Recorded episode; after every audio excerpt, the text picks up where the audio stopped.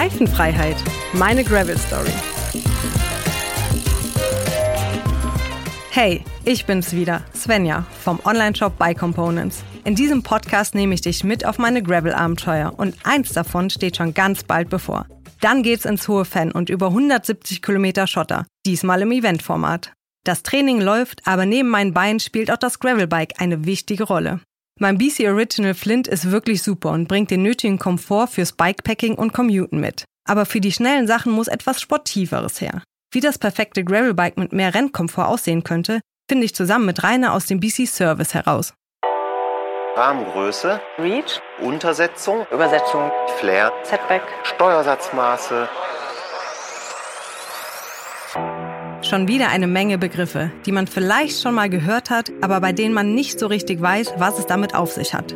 Ein paar Fragen hatten wir damals schon geklärt. Du erinnerst dich?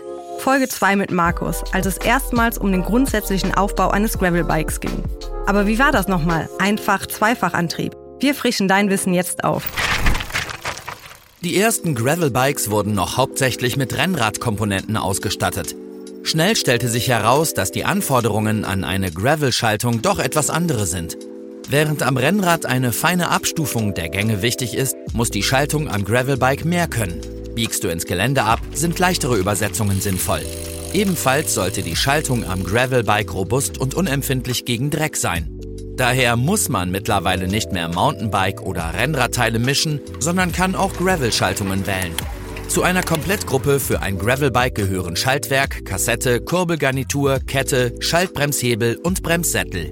Bei einer Gruppe mit mehreren Kettenblättern ist auch der Umwerfer dabei. Wenn du eine Komplettgruppe bestellst, gehst du sicher, dass alle Teile zueinander passen, optisch und funktionell. Der breite Einsatz von Gravelbikes bringt es mit sich, dass eine Vielfalt von Übersetzungsbandbreiten und Abstufungen sinnvoll sein kann. Gruppen mit Einfachkurbel haben Vorteile im Gelände.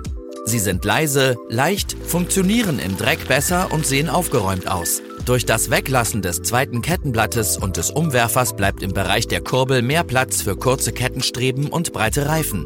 Aus diesem Grund sind einige Gravelrahmen nur mit Einfachkurbeln kompatibel. Erlaubt dein Rahmen die Montage einer Zweifachkurbel und eines Umwerfers, hast du damit die Möglichkeit, zugleich eine feine Abstufung und große Übersetzungsbandbreite zu bekommen.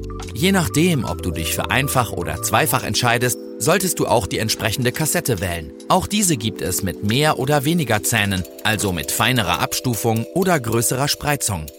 Okay, damit wäre schon mal die Einfach-Zweifach-Frage geklärt. Ich persönlich komme mit einem Einfachantrieb am Gravelbike super zurecht und habe auf meinem Bikepacking-Abenteuer in der Toskana festgestellt, dass die Übersetzung ausreicht. Deswegen entscheide ich mich auch an dem Race Gravelbike für den Einfachantrieb mit gleicher Übersetzung.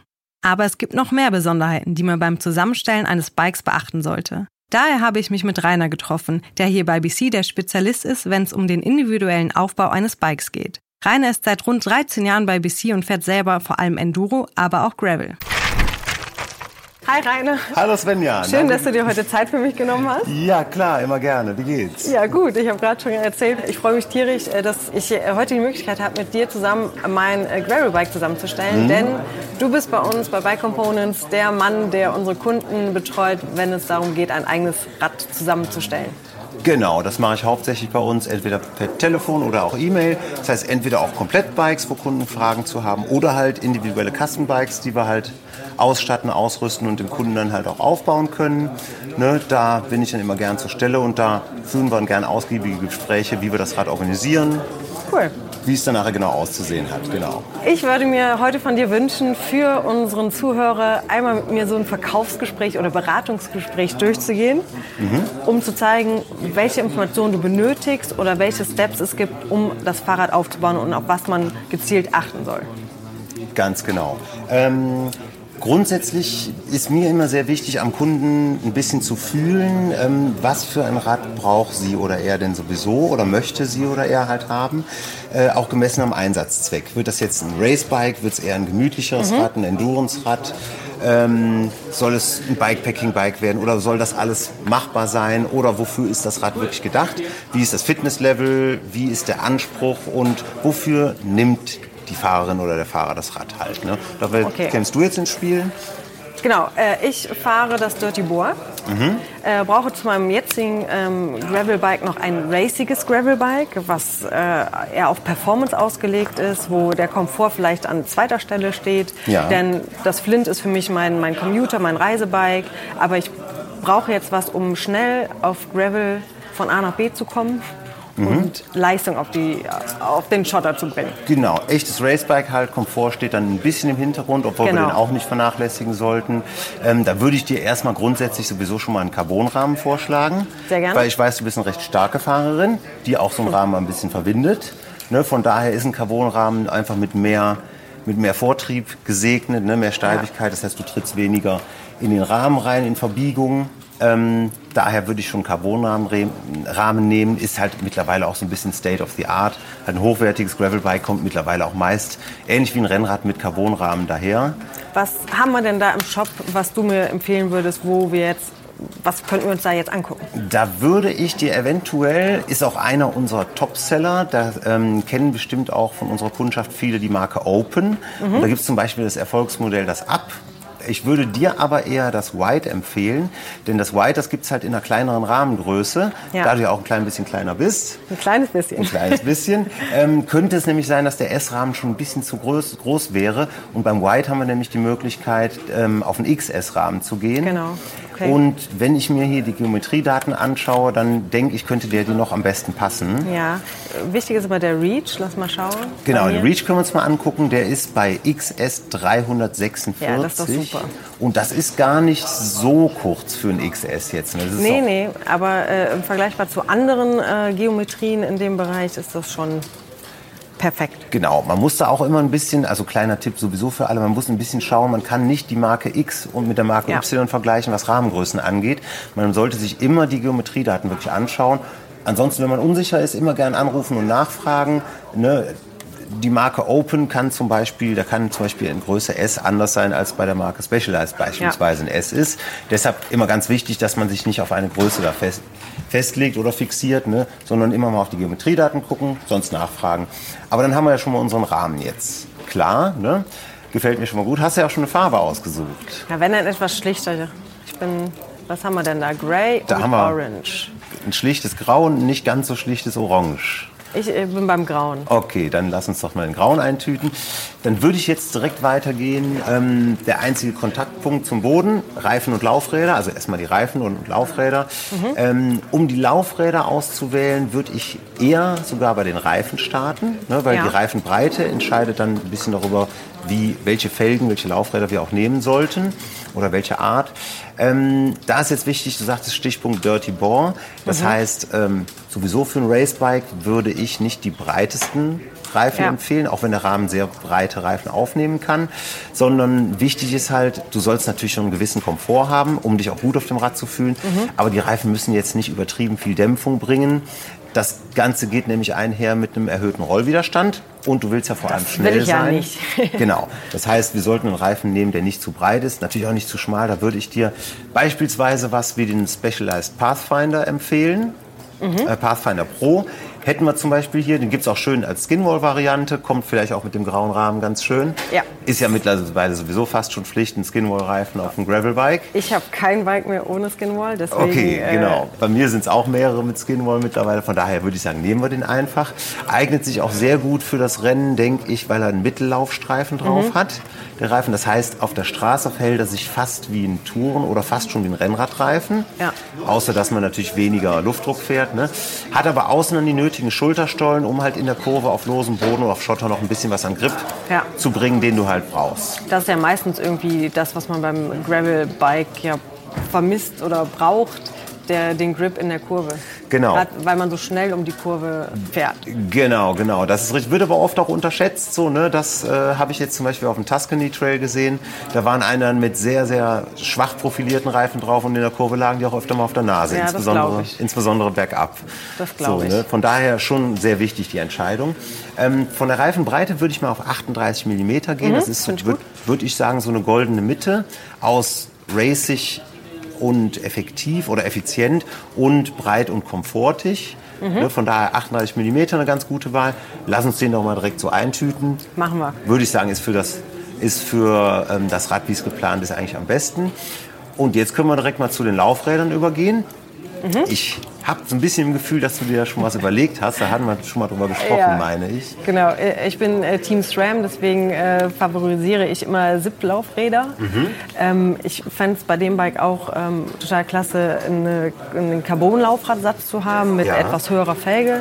Also eigentlich so bis äh, 40 mm fände ich gut. Alles darüber bin ich beim nächsten Windstoß, äh, liege ich im Graben. Okay, da können wir zum Beispiel auf den ZIP 303S oder auch auf den äh, 303 Firecrest gehen eventuell. Ähm, grundsätzlich beides sehr, sehr gute Carbon-Laufradsätze, auch bezahlbar. Ja. Ähm, sind vom Preis-Leistung stehen die eigentlich sehr gut da. Ähm, der 303S hätte jetzt eine Felgenhöhe von 45 mm. Ah, okay. Ähm, was ich finde noch nicht zu viel ist, erstmal von der Optik, von der Optik super schön, Nee, macht nee, das Rad halt stimmt deutlich bulliger als jetzt eine flache Felge. Ja. Ist aber auch nicht so windempfindlich und beim Gravelbike auch nicht ganz so essentiell, nicht ganz so entscheidend wie beispielsweise beim Rennrad, weil du doch oft viel im Wald auch unterwegs bist, Das stimmt, ja. wo der Wind doch ganz gut schon mal gebremst wird. Also muss ich sagen, aus meiner Erfahrung war die Felgenhöhe wegen Windanfälligkeit beim Gravelbike nicht, nicht das vorrangige Problem. Von daher glaube ich, kann man die ganz gut nehmen. Du bist aber auch ein bisschen größer und ein bisschen schwerer als ich. Ja gut, okay, das kann sein, das kann sein. Stimmt, da sollte man auch ein bisschen drauf achten. Kann man ja unter anderem je nachdem auch mal austauschen, wenn man zum Beispiel gleiche Marken oder gleiche Achsstandards hat. Ne? Oder beispielsweise auf dem Rennen als Ersatzlaufrad mitnehmen, je nachdem, was man wie wo fährt. Ja. Ne, bei Natur immer schwierig, aber lohnt sich unter anderem auch darüber nachzudenken. Man- Manche fahren auch mit zwei Laufradsätzen und zwei Reifen. Ähm, Sets halt, um mal schnell umzuwechseln. Sowas, so kann man halt auch den Einsatzbereich vom Rad ziemlich gut erweitern. Das nur so als kleiner Tipp zwischendurch. Haben wir Rahmen, Laufräder, Reifen. Rahmen, Laufräder, Reifen. Das Ganze machen wir selbstverständlich tubeless, als Klar. Tubeless-Setup. Ne? Ja. Für den, der es nicht weiß, Tubeless halt kein Schlauch mehr, sondern halt Felgenband und Dichtmilch. Das heißt, bei einem kleinen Durchstich wird ähm, der Reifen sofort durch die Dichtmilch abgedichtet, was natürlich im Rennen Gold wert ist. Statt dass man sich einen Schlauch zerschießt und dann erstmal 10 Minuten Schlauch flicken oder Schlauch auswechseln darf, ist Tubeless mittlerweile einfach State of the Art und gang und gäbe. Wird beim Rennrad wird es auch immer mehr. Beim Gravelbike und beim Mountainbike ist es fast schon obligatorisch.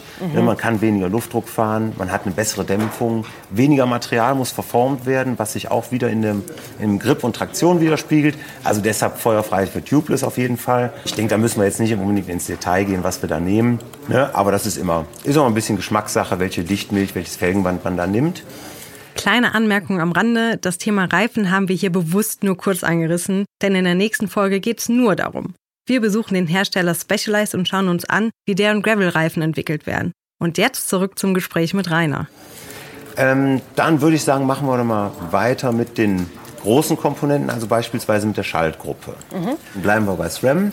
Ähm, da wäre beispielsweise jetzt erstmal die Frage, ob man einen Einfach- oder Zweifachantrieb wählt. Genau, ich würde auf einfach äh, bleiben, weil mir reichen die Gänge aus, sozusagen. Genau. Zweifach ist eher für mein Rennrad. Äh, ich habe jetzt auch einfach und äh, komme mit der Übersetzung super klar. Genau, so ein bisschen zum Hintergrund. Es ist halt so, viele Fahrer, die aus dem, aus dem Rennradbereich kommen und da wirklich eingeschworen sind, möchten auch beim Gravelbike bei Zweifach bleiben, weil man doch feinere Gangsprünge, feinere Gangabstände hat als bei einem Einfachantrieb. Es ist immer die Frage, ob man das braucht oder nicht. Der eine alte Rennradhase sagt, ich brauche unbedingt diese feine Abstufung, dann soll es halt auch ein Zweifachantrieb sein, weil die Kassette hinten einfach kleiner ist und durch die zwei Kettenblätter man vorne halt sich die Bandbreite erzeugt. Oder man sagt, man macht das Ganze ähnlich dem Mountainbike-Antrieb, einfach, meistens mit 40 Zähnen vorne und hinten eine recht große Kassette. Das heißt, es ist reduziert aufs Minimalistische, ne, aufs Notwendige. Es sieht was schöner aus, es ist auch was leichter, Genau. ne, einfacher, etwas unanfälliger, weil man nicht noch mehr Mechanik von einem Umwerfer hat. Aber natürlich, die Gangsprünge sind minimal größer. Man, meistens gewöhnt man sich aber sehr leicht dran. Insofern Ja. würde ich, ob es ein Racebike ist oder kein Racebike, würde ich beim Gravelrad mittlerweile eigentlich auch einen Einfachantrieb bevorzugen. Ja. Von der Gruppeneinbindung, da gibt es natürlich jetzt auch mehrere, ähm, würde ich dir für ein Racebike schon eine elektronische Schaltung empfehlen. Ja, sehr halt gerne, ja. aufs Minimalistische, du musst nicht mehr viel machen, du musst keine, keine Züge mehr einstellen, das macht das System mehr oder weniger alles automatisch. Ne, ist halt sehr, sehr einfach. Ähm, viele machen sich da Gedanken um Akkulaufzeiten, um Anfälligkeiten mit der Elektronik. Mhm. Das kann man aber Da braucht man sich gar keine Bauchschmerzen machen. Das ist mittlerweile so bedienerfreundlich. Die Akkulaufzeiten sind super lang. Und dann wäre ich doch mal hier für die SRAM Force One, würde ich, ich vorschlagen. Ne, dann hast du einen einmal 12 Antrieb, ne, 12 Gänge hinten, vorne nur einen One-by-Antrieb. Ähm, vorne hättest du dann 40 Zähne. Ja. Hinten wäre die Kassette 10 bis 44, halt auch über die, wie man es halt kennt von SRAM, die haben ja angefangen mit äh, 10 Zähnen auf dem kleinsten Ritzel. Hast du eine große Bandbreite, die halt auch wirklich ausreicht bei einem One-by-Antrieb. Du hast eine leichte Untersetzung, also vorne 40, hinten 44. Finde ich ganz wichtig, dass man eine leichte Untersetzung auf jeden Fall hat, denn auch im Rennen, auch wenn du eine sehr starke Fahrerin bist, kommen die Situationen, wo man doch mal zwischendurch ordentlich einen Kaffee auf hat und einfach die, die, die leichten Gänge braucht. Wenn man nicht immer in den Wiegetritt Ja, ja. will, wenn man schon ein bisschen durch ist, Wenn man einfach mal kurbeln will. dann braucht man einfach die leichten Gänge, Ja. insbesondere mit Gepäck. Und dafür ist eine Untersetzung schon sehr wichtig. Habe ich beispielsweise jetzt auch auf dem Tuscany Trail gesehen. Da waren ein paar mit Rennradübersetzungen. Die sind halt am Berg völlig gestorben, mussten alles in Wiegetritt hochpumpen und dann oben erstmal eine halbe Stunde Pause machen, während wir mit den leichten Gängen halt vorbeigezogen sind. Ja, das hatte ich ja auch, äh, Toskana, also mein äh, 44er Ritzel äh, war mein bester Freund. Ne? Ja, Äh, genau, genau, das äh, braucht macht schon einiges aus, einfach Ich hatte dann hinten die fünf- großen Mhm, genau. Frequenz äh, einen Berg hoch zu kurbeln. Ich hatte dann hinten die 50 sogar noch als Rettungsanker, aber unsere Bikes haben auch so 27, 28 Kilo gewogen. Das war schon ein bisschen was anderes mit dem das- ganzen Gepäck und Zelt. Und, Oh Gott. ne, aber darauf, ähm, auch für alle anderen, die jetzt zuhören, extrem wichtig die Abstufung. Je nachdem, in welchem Gelände man unterwegs ist, wie viel Höhenmeter man hat, wie, das, wie die Topografie halt da ist, dass man die Übersetzung ganz, ganz dringend dahin anpasst. Und Man kann unter Umständen auch auf Mountainbike-Antriebe gehen, gehen so, äh, sogenannte Mallet-Gruppen, wo man ähm, eine Gravel-Kurbel mit, einem, mit einer Mountainbike-Kassette kombiniert. Muss uns jetzt hier nicht interessieren, aber nur mal für alle anderen. Ne? Es gibt da viele Möglichkeiten und es ist wirklich sehr, sehr wichtig, die Übersetzung halt clever zu wählen. So, also dann haben wir erstmal die groben Baustellen, Rahmen, Schaltgruppe, Laufräder inklusive Reifen haben wir schon mal abgearbeitet. Dann können wir jetzt mal zum Cockpit, ähm, Sattelstütze und Sattel kommen. Würde ich erstmal beim Lenker anfangen, weil der Lenker ja doch einige Eckdaten hat und es da viel gibt, worauf man achten kann. Würdest du mir denn auf dem Gravelbike jetzt einen spezifischen Gravel-Lenker empfehlen oder sagst du, okay, das eher so Richtung Performance geht, eher so Richtung Rennrad? Also man kann das beides machen. ne? Wenn es rein Richtung Performance geht, würde ich eher einen Rennradlenker nehmen, weil Ja. der natürlich aerodynamisch ein bisschen effektiver ist. Ähm, wenn du aber wirklich Langstreckenrennen auch fährst, macht ein Gravel-Lenker da doch durchaus Sinn.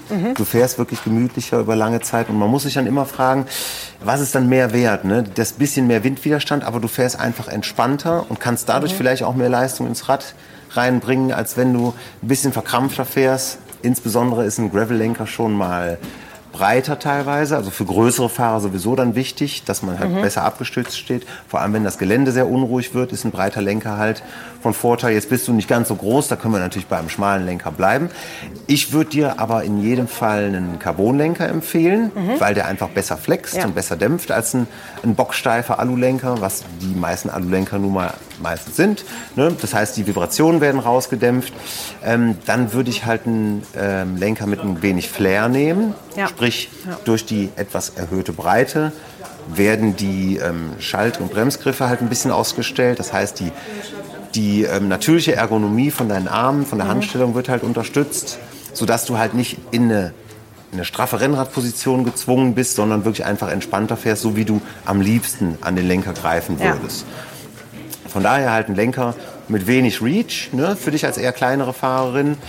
Ähm, ruhig ein Aerolenker, ne, wenn es mal schneller zur Sache geht, hilft immer ein klein bisschen. Und natürlich halt Carbon für den guten Flex und für die Dämpfung. Da gibt es halt jede Menge Hersteller, die man da nehmen kann. Ne, das ist einfach viel Bauchentscheidung. Dann können wir natürlich jetzt mal gucken, ähm, was beim Vorbau, was wir so nehmen können. Du warst ja auch beim Bikefitting. Deshalb kennst du ja auch schon mehr oder weniger deine Werte. Genau, also äh, ich habe mir den, die Geometrien des Rahmens haben wir uns angeguckt und Mhm. äh, da müsste halt ein 70 mm Vorbau 70 drauf. Millimeter Vorbau, das Maximal, weil sonst wär, wär, wird das Rad wieder zu lang. Genau, das klingt auch gut. Sowas in der, in der Art hätte ich dir auch empfohlen. 70 bis 80 Millimeter jetzt einfach so vom, vom Schätzen raus. Ne? Aber perfekt, wenn du schon beim Bikefitting warst, dann können wir uns darauf ruhig verlassen. Dann nehmen wir einen 70 Millimeter Vorbau. Äh, bei Vorbauten ist es so, ähm, Carbon-Vorbauten gibt es in der in der ganz, ganz exklusiven High-End-Riege für mehrere hundert Euro gibt es Carbon-Vorbauten, haben aber meiner Meinung nach gar keinen echten Vorteil gegenüber Alu-Vorbauten, weil sie halt so stark konstruiert werden müssen, dass da so viel gar nicht mehr flexen kann oder nicht mehr so viel an äh, Komfort bringen. Deshalb würde ich einen klassischen Alu-Vorbau empfehlen. Ja. Ganz genau. Ähm, womit wir bitte ein bisschen weiter nach hinten gehen, zur Sattelstütze und zum Sattel. Dann fangen wir mal beim Sattel an, weil ich vermute, du als erfahrene Fahrerin hast da auch eine Marke, die du bevorzugst. Genau. Ich glaube, der Sattel ist so ein Ding, wenn man einmal den richtigen Sattel gefunden hat, dann wechselt man nicht mehr. Genau so Ähm, ist es. Ich äh, fahre super gut auf Ergon-Sättel Mhm. äh, und würde hier auch wieder einen Ergon-Sattel drauf machen. Ah ja, ich ebenfalls. Übrigens, also auf Mountainbike fahre ich Ergon-Sättel. Auf dem Gravel- und Bikepacking-Rad habe ich immer ein Brooks Cambium. Das ist ein, richtig, ein richtiger Klassiker, auch sehr komfortabel, ist aber jetzt nichts für ein Racebike. Ja. Daher mit Ergon habe ich auch sehr, sehr gute Erfahrungen gemacht. Ähm, wichtig auch sowieso für alle, wenn Sie einen längeren Trip vorhaben und gerade noch Einsteiger sind, probiert eure Sättel aus. Meine halbe Stunde mit dem Rad um, um den Block fahren reicht nicht, um zu wissen, ob man wirklich eine Woche lang Spaß Ja. an dem Sattel hat. Äh, Irgendwann kommen die Schmerzen, so ein bisschen, vor allem am Anfang, wenn es längere Strecken gibt. Und da muss man wirklich den Sattel gut und ausgiebig getestet haben, ob man mit klarkommt. Eine Polsterhose ist sowieso obligatorisch. Ne, das erwähne ich jetzt einfach mal. Popocreme habe ich Und- bisher jetzt noch nicht benutzt. Bei mir reicht immer eine Polsterhose, aber soll auch gut was bringen. Ne, das hier mal für alle, die jetzt gerade einsteigen, bevor sie sich da äh, bevor sie sich da deftige Schmerzen zuziehen. Das ist halt immer wichtig, seinen Sattel wirklich gefunden zu haben und den auch ausgiebig getestet zu haben. Und man muss auch am Anfang, also das sage ich, man muss auch erstmal äh, ins Fahrradfahrgame reinkommen. Also man muss also ein bisschen platt sitzen. Es tut, egal auf welchen Sattel man sich wie setzt, es tut, wenn man am Anfang noch nicht gefahren ist, Genau. nach längeren Strecken immer erstmal weh. Da muss Genau. sich das Gesäß auch erstmal dran gewöhnen. Mhm. Die Sitzhöcker, die werden sonst Ja. halt selten so beansprucht, weil man normalerweise gemütlich auf dem Bürostuhl sitzt oder auf der Wiese liegt oder wo auch immer. Aber ähm, so ein Sattel, der ist dann doch ein bisschen kleiner und unnachgiebiger. Da kann man sich nicht, kann man nicht so viel hin und her rutschen. Ne? Von daher, ne? Sattel ist immer so eine Sache. Das kann wehtun, muss man ausprobieren. Führt kein Weg dran vorbei. Aber da wissen wir ja schon, dass du dein Modell gefunden hast, weil du sowieso schon länger fährst. Ähm, der Sattel muss natürlich von der Sattelstütze gehalten werden. Auch sehr wichtig, kann halt sehr viel über, ähm, über eine gemütliche oder eine sehr ungemütliche Fahrt entscheiden. Ähm, grundsätzlich würde ich bei einem äh, Rad wie bei deinem auch über eine Carbon-Sattelstütze nachdenken, denn man hat einfach einen sehr stark spürbaren Komfort, gerade durch die Sattelstütze, weil der Sitzwinkel ja auch nach hinten zeigt. Das heißt, man hat immer einen Hebel auf dem Sattel über die Sattelstütze und eine Carbon-Sattelstütze kann da wirklich sehr, sehr viel spürbaren Komfort bringen. Als kleines Beispiel, ich habe ähm, bei meinem Bikepacking-Rad habe ich einen Stahlrahmen, dennoch eine Carbon-Sattelstütze drin. Wenn, wenn du dich da drauf setzt und pedalierst, du siehst wirklich, wie die flext und wie die auf ruppigem Untergrund oder bei feinen Vibrationen halt wirklich leicht am Zittern ist, um da wirklich die Schläge rauszunehmen. Okay. In Kombination mit einem guten Sattel ist das wirklich Gold wert. Daher ruhig feuerfrei für eine Carbon-Sattelstütze. Ähm, das nächste Wichtige bei Sattelstütze, die muss natürlich vom Durchmesser passen, aber dann gibt es noch den sogenannten Setback. Das bedeutet, ob der Sattel wirklich oben auf die Sattelstütze direkt aufgesetzt ist, in Verlängerung des Sattelrohrs selber, oder ob der über den sogenannten Setback der Sattel ein bisschen weiter nach hinten steht. Ähm, meistens fühlt sich eine Setback-Sattelstütze auf den ersten, vom ersten Gefühl harmonischer an, weil man ein bisschen ja, ein bisschen irgendwo gefühlt gemütlicher auf dem Rad sitzt, nicht so weit vorne, nicht so aggressiv nach vorne, aber ähm, wenn man keinen Setback hat, also wenn der Sattel weiter vorne an der Stütze sitzt, praktisch direkt mittig, dann hast du eine bessere Effizienz auf dem Pedal. Dadurch, dass du mehr von oben statt leicht von hinten in die Pedale trittst, wird einfach die, natürliche Kraftausbeute von den, äh, von den Beinen wird einfach besser genutzt. Deshalb denke ich, aber das wirst du beim Bike-Fitting ja auch rausgefunden haben, Genau, also ich äh, brauche auf jeden Fall eine ohne Setback, äh, weil sonst würde ich mein Rad wieder künstlich verlängern. Genau. Und ich suche ja schon extra einen kurzen Rahmen und einen kurzen Vorbau und da jetzt eine Setback-Stütze dran zu machen, ist einfach kontraproduktiv. Genau, richtig. Hätte ich jetzt auch gedacht. Ist aber auch eine Sache, die, man- die jeder grundsätzlich für sich selber rausfinden muss. Also man kann nicht per se sagen, der oder der Fahrer sollte besser eine Setback-Stütze oder eine Nicht-Setback nehmen. Das muss man halt erfahren, irgendwo erspüren. Ne? Und das hast du ja schon gemacht, dann wissen wir schon Bescheid. Dann nehmen wir eine Carbon-Stütze mit einer guten Dämpfung und eben ohne Setback, damit du halt richtig Kavums auf dem Pedal hast. Perfekt. Alles klar. Ähm, was mir noch einfällt, wir haben eben das Cockpit schön besprochen, aber das Lenkerband fehlt uns noch, was Genau. natürlich auch sehr, sehr wichtig ist. Und dann müssen wir schon fast fertig sein, oder? Dann sind wir im Grunde auch schon fast fertig. Außer Lenkerband und ich denke mal Pedale wäre Genau, ein Thema. Pedale, ja. Kommen wir gleich noch zu. Ähm, bleiben wir noch schnell beim Lenkerband. Ähm, beim Gravelbike ist es ein bisschen anders als beim Rennrad, weil man beim Rennrad nicht viel mit Schlägen, Stößen, Vibrationen oder rauem Untergrund zu kämpfen hat. Aus- Kommt drauf an, was man Außer fährt. bei Paris-Roubaix beispielsweise, aber das ist ja dann noch eher eine Ausnahme. Aber gerade beim Gravelbike würde ich darauf achten, dass man ein sehr gut dämpfendes Lenkerband hat. Ja. Ähm, Dämpfung kommt natürlich auch mit ein bisschen Materialeinsatz immer unweigerlich Mhm. daher. Das heißt, ein gutes Gravel-Lenkerband, was deine Hände entlastet, ist in der Regel auch ein bisschen dicker als Ja. ein Rennradlenkerband. Ähm, jetzt hast du nicht die größten, aber auch keine so kleinen Hände. Von daher können wir ruhig da was, was nehmen mit, mit, ähm, mit etwas Dämpfung.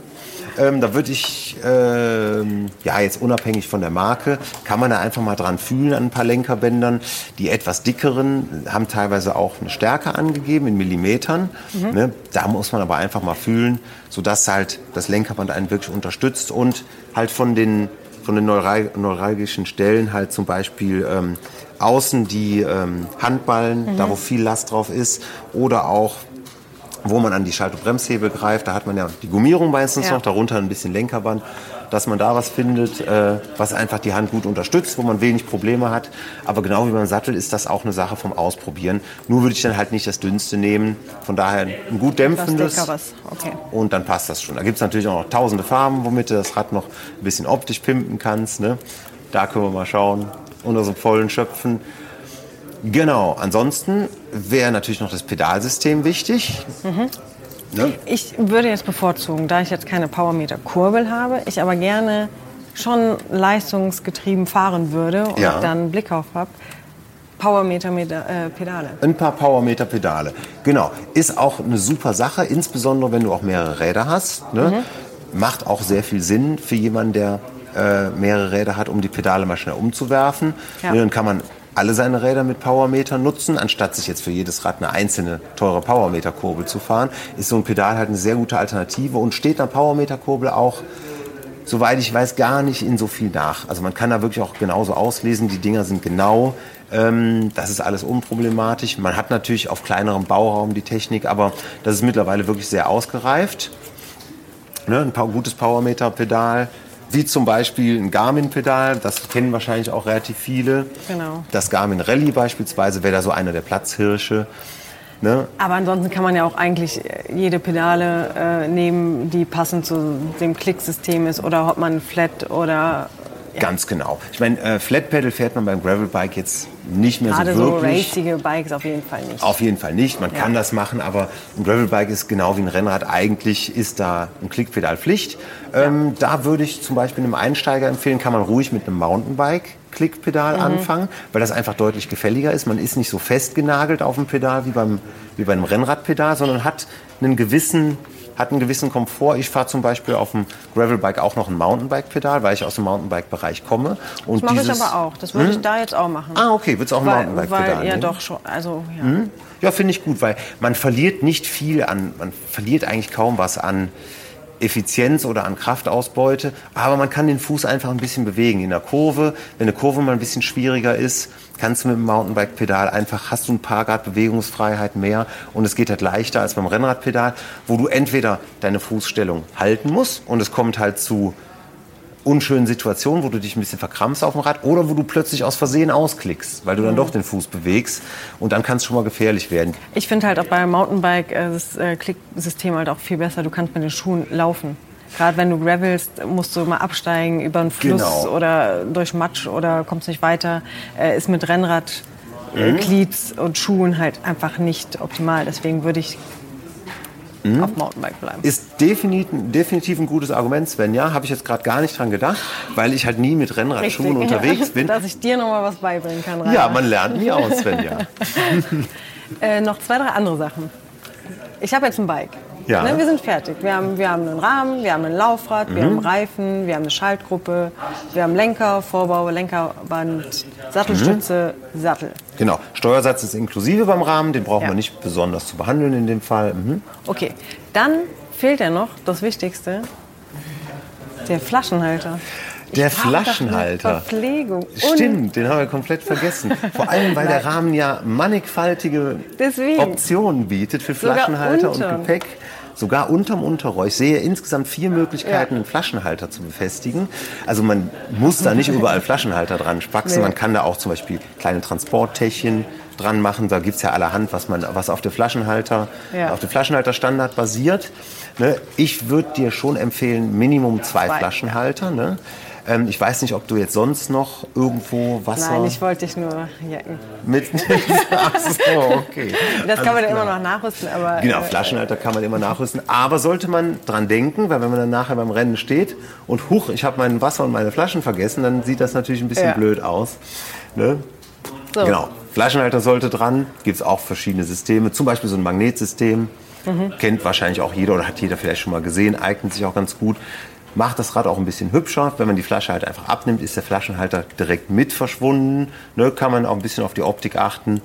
Je nachdem, wie man das möchte. Perfekt. Okay, dann würde ich sagen, ist dein Rad doch mehr oder weniger fertig. Dann wollen wir das doch demnächst mal aufbauen. Was passiert jetzt? Wie lange muss ich jetzt als Kunde warten, bis ich das zu Hause stehen habe? Genau, also wenn du das als Kundin jetzt beispielsweise bei mir in Auftrag gibst, dann ähm, können wir halt loslegen. Es werden alle Klamotten dafür bestellt, also alle Anbauteile und der Rahmen. Wir müssen dann erstmal schauen, haben wir alles auf Lager? Das, damit steht und fällt die ganze Kiste natürlich.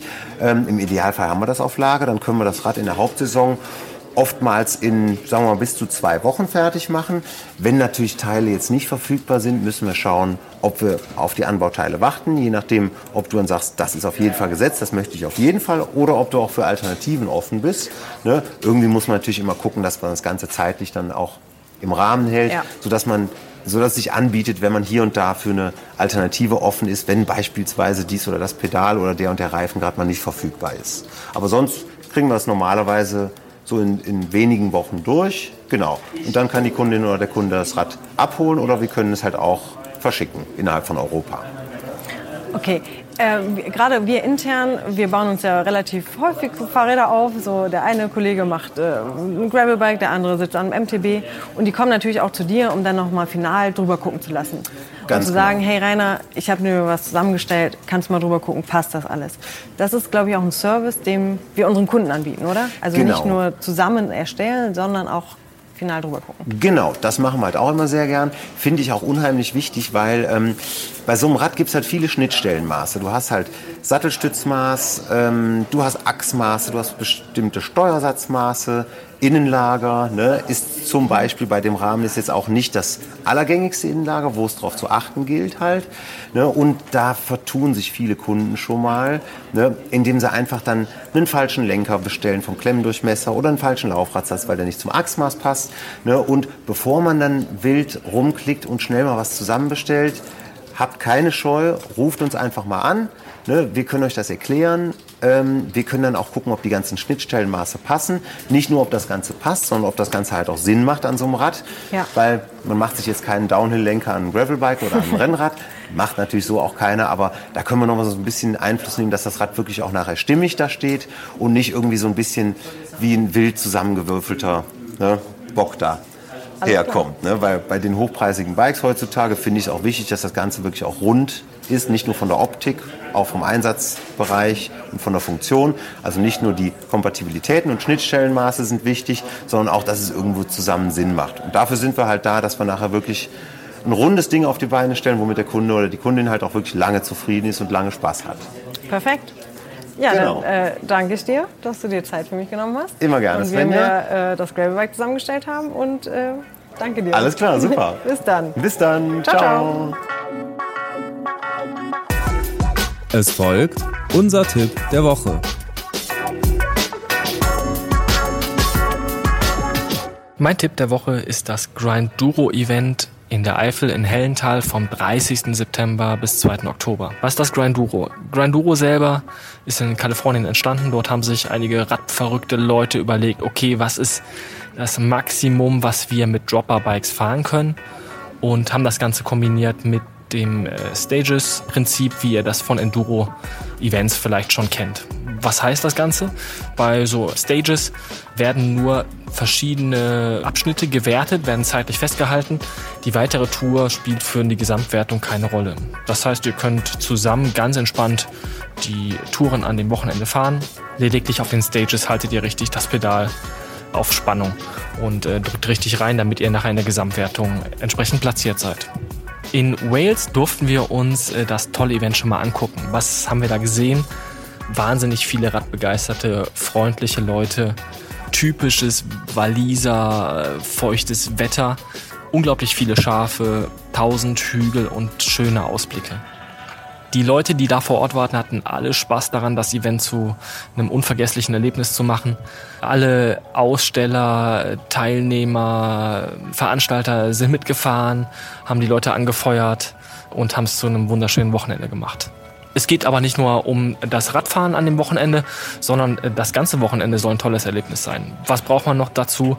Auf jeden Fall gutes Essen, ordentliches Bier und eine richtig, richtig gute Party, für die auch gesorgt war.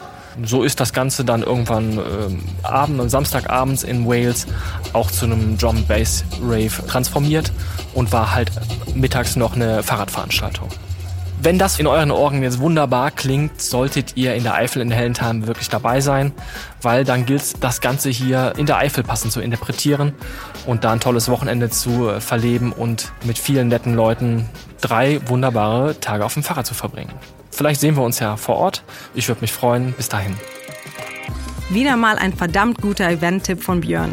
Und falls du jetzt Bock aufs Granduro hast, save the date. Denn für die Eifel-Ausgabe vom 30. September bis zum 2. Oktober gibt's noch Tickets. Zwei davon kannst du noch bis zum 15. August über unseren BC Instagram-Account gewinnen. Den Link dorthin findest du wie immer in den Show Notes. Und das war's auch schon wieder. Mit dem Wissen und den Tipps aus dieser Folge sollte deinem individuellen Aufbau eines Gravelbikes nichts mehr im Wege stehen. Falls du noch Fragen hast, melde dich bei unserem Serviceteam oder wie immer per E-Mail an reifenfreiheit@bike-components.de. Und wenn du diesen Podcast supporten möchtest, abonniere Reifenfreiheit und hinterlasse gerne eine Bewertung. Bis dahin, deine Svenja.